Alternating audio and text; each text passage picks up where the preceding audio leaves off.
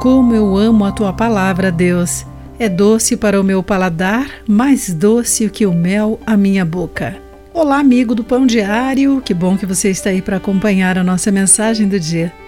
Hoje lerei o texto de N. Setas com o título Recompensa Maravilhosa.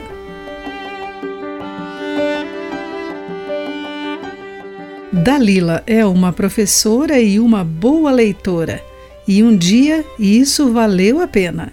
Ela planejou uma viagem e, ao revisar sua longa apólice de seguro de viagem, na página 7, descobriu uma recompensa maravilhosa. Como parte do concurso, vale a pena ler, a empresa estava doando 10 mil dólares para a primeira pessoa que lesse isso naquele contrato.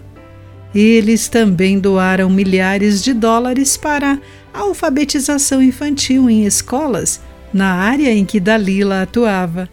Ela diz: Sempre fui aquela nerd que lê contratos. Quem mais se surpreendeu fui eu mesma. O salmista queria que seus olhos se abrissem para ver as maravilhas da lei de Deus de acordo com Salmo 119, verso 18.